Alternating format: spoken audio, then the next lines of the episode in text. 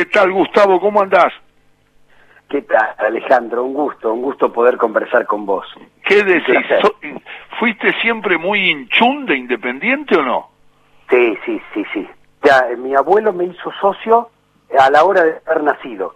Ya no me habían puesto eh, el, nombre en el registro civil y ya me habían anotado en Independiente. Qué locura, qué locura. Y si te digo, viste ese juego casi psicoanalítico, decir, diga lo que le aparece, los nombres, si te digo la palabra independiente, fútbol, te aparece una instancia, una cara, un ídolo, un jugador, una, una cancha, ¿qué te aparece primero, Gustavo? Sí, sí, sí, me aparece el color rojo de la camiseta y me aparece Raúl Bernao. Cuando yo era chico, la verdad que era, era, era mi ídolo, fue el ídolo de, de mi infancia, Raúl Emilio Bernao, ese puntero derecho que tuvo Independiente hasta 1970. Decirle a la gente que es más joven las características de un hombre que inspirado era prácticamente o definitivamente imparable.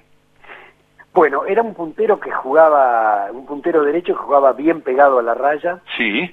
Como decís vos, inspirado, eh, tenía un dribbling, es decir, eh, gambeteaba, se amagaba por un lado, iba por el otro, eh, y la verdad que, que para mí fue uno de los grandes jugadores que tuvo Independiente en, en los 60 que lo llevó a las dos primeras Libertadores, a ganar un campeonato nacional con una delantera y Osvaldo Brandao en 1967 que, que hizo 43 goles en 15 partidos. Bernao, Mura, Yasalde... Mura, Artime, Yasalde y Tarabini. Artime, Yasalde más, más de 10, eh, Chirola y Tarabini. Y Tarabini. El conejo Tarabini.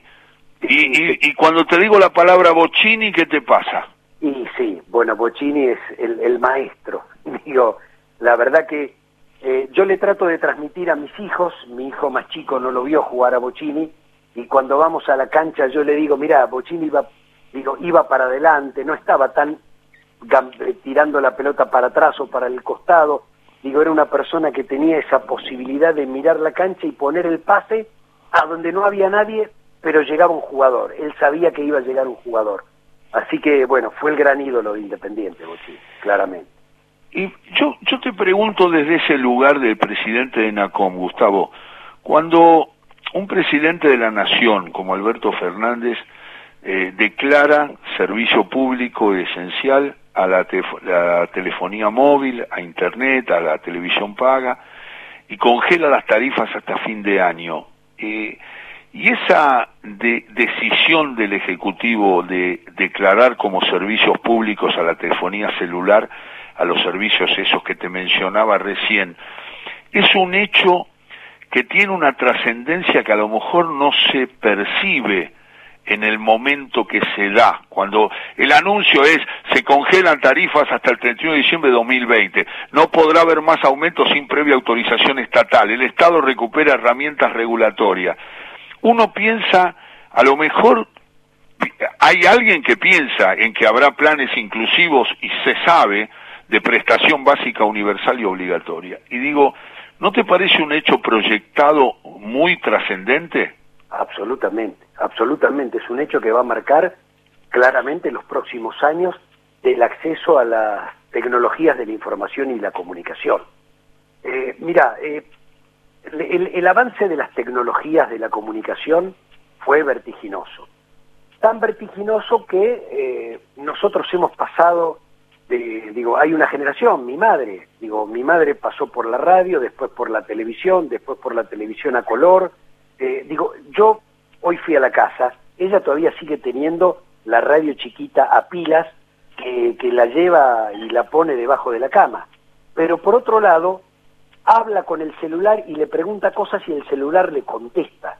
Entonces digo, eh, hay, eh, y obviamente mi nieta maneja, maneja el celular quizá mucho mejor que yo. Entonces hemos entrado a un mundo donde los que ya cumplieron bastante más de 80 eh, y los que apenas tienen 10 años se pueden hermanar, pero todos tienen la misma necesidad, todos tienen la misma necesidad de estar conectados digo, el acceso al conocimiento, a la información, el acceso a la cultura, digo, mi, mi, mi madre, mi vieja, eh, escucha, escucha música eh, a, través del teléfono celular todo el tiempo. Entonces, eh, eso hace que tenga una dimensión que necesite ser regulada de una manera diferente a cualquier otra mercancía.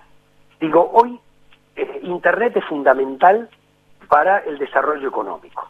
Digo, vos a través de un satélite te dicen la humedad del suelo, vos podés controlar desde tu teléfono celular la temperatura de un depósito donde a lo mejor tenés dos mil gallinas comiendo, eh, poniendo huevos y alimentando pollitos, o alimentándose los pollitos, y si no tenés esa tecnología te tenés que quedar ahí a ver si la luz se apaga, no se apaga y cuál es la temperatura. Entonces, facilitar desde el Estado el acceso a esas tecnologías, que hoy son un derecho humano básico, es fundamental. Y el presidente tuvo esa dimensión, Alberto Fernández tuvo esa dimensión. Eh, ahora se venía un nuevo aumento. Ya habíamos tenido uno entre marzo y abril. Y él dijo, no puede ser que el Estado haya perdido, por un decreto de Macri, las herramientas para regular esos aumentos como si el usuario, el consumidor, que es el ciudadano, no tuviera ningún derecho. Entonces, no es que a las empresas se le impide crecer, no, no, a, la fenomenal toma de ganancia, eh, lo que dice el decreto es que el precio sea justo, equitativo, equilibrado, con margen para la reinversión, con margen para una ganancia razonable, pero también con posibilidades para que la gente pueda estar conectada, que realmente sea un derecho. Y como decías vos, y el que no tiene capacidad económica para acceder a los 100 megas, que es lo que te están ofreciendo, que siga conectado a través de los, los planes eh, inclusivos o los planes o la tarifa social, que son estos programas programas sociales obligatorios y universales. Esto es que el que no puede acceder a una cosa no quede descolgada del mundo y pueda acceder a otra. Mira, yo yo recibo en el ENACOM muchos pedidos, muchos reclamos. Por ejemplo, la ruralidad. Hace 20 años el hombre de campo te pedía dame un crédito o subsidiame la producción eh, y dame determinadas herramientas. ¿Sí? Dame un crédito para comprar un tractor. Hoy te dice, necesito conectividad, porque el tractor funciona con conectividad, pero además porque los jóvenes si no se van del campo si no tienen conectividad. Entonces, esta dimensión que vio Alberto para los próximos años es, tenemos que hacer algo para asegurar el efectivo acceso, el efectivo ejercicio de este derecho humano básico, porque si no la gente se va a quedar afuera. Y algo tenemos que hacer. Lo único que estamos haciendo es ponerle un tope a la decisión individual de poner el precio para que esa decisión ya deje de ser individual de la empresa y tenga que ser autorizada por el Estado. Y aunque no nos damos cuenta, hay muchas actividades que están reguladas así.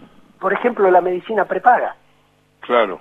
Y compiten entre ellos. Sin embargo, como lo que está protegida es la salud y la salud pública, aunque la ejerza un privado, requiere la autorización del Estado. Lo dice Gustavo López, abogado, eh, vicepresidente del ENACOM, que es el ente nacional de comunicaciones. Yo digo, Gustavo, que los que se quejan son los que entienden la vida como un negocio, no como un servicio, o a la política, es decir, como un servicio público. Eh, es decir, incluir a toda la gente que tiene, que solamente aman los privilegios, entonces patalean. Creo yo que es por ahí, ¿no? A ver, es así. Que vos me digas que la empresa patalee, bueno, tiene una lógica. ¿Por qué? Bueno, porque había una toma de ganancia sin que nadie le dijera nada y ahora lo que le está diciendo es, mira, seguí ganando plata porque esa es la función, seguí prestando un buen servicio, pero yo tengo que proteger a la gente y cuando determines un aumento, me vas a tener que justificar el por qué y yo voy a decir si se autoriza o no se autoriza o cuánto se autoriza, porque en realidad lo que estamos protegiendo es los derechos del usuario y los derechos del consumidor. Pero cuando uno ve que la política se opone, digo, una cosa es que el empresario defienda sus propios intereses y otra cosa es que la política defienda los intereses de los empresarios. Lo que es más contradictorio que esto que acaba de concretar Alberto Fernández a través de un decreto que firman todos los ministros y el jefe de gabinete, lo había planteado alguna de las personas del PRO que era declarar servicio esencial como la senadora Gladys González. Hace poco tiempo pidió declarar servicio público esencial a lo mismo que ahora estamos declarando nosotros servicio público esencial. Pero como son oposición, le corresponde oponerse a cualquier cosa. La verdad que yo les diría, pregúntenle a 100 personas en la calle qué opinan de que ahora no se van a enterar cuando les llegue la factura qué aumento tiene, sino que va a estar el Estado protegiendo sus intereses y también protegiendo el interés de las empresas para que siga habiendo Internet e inversiones en la Argentina.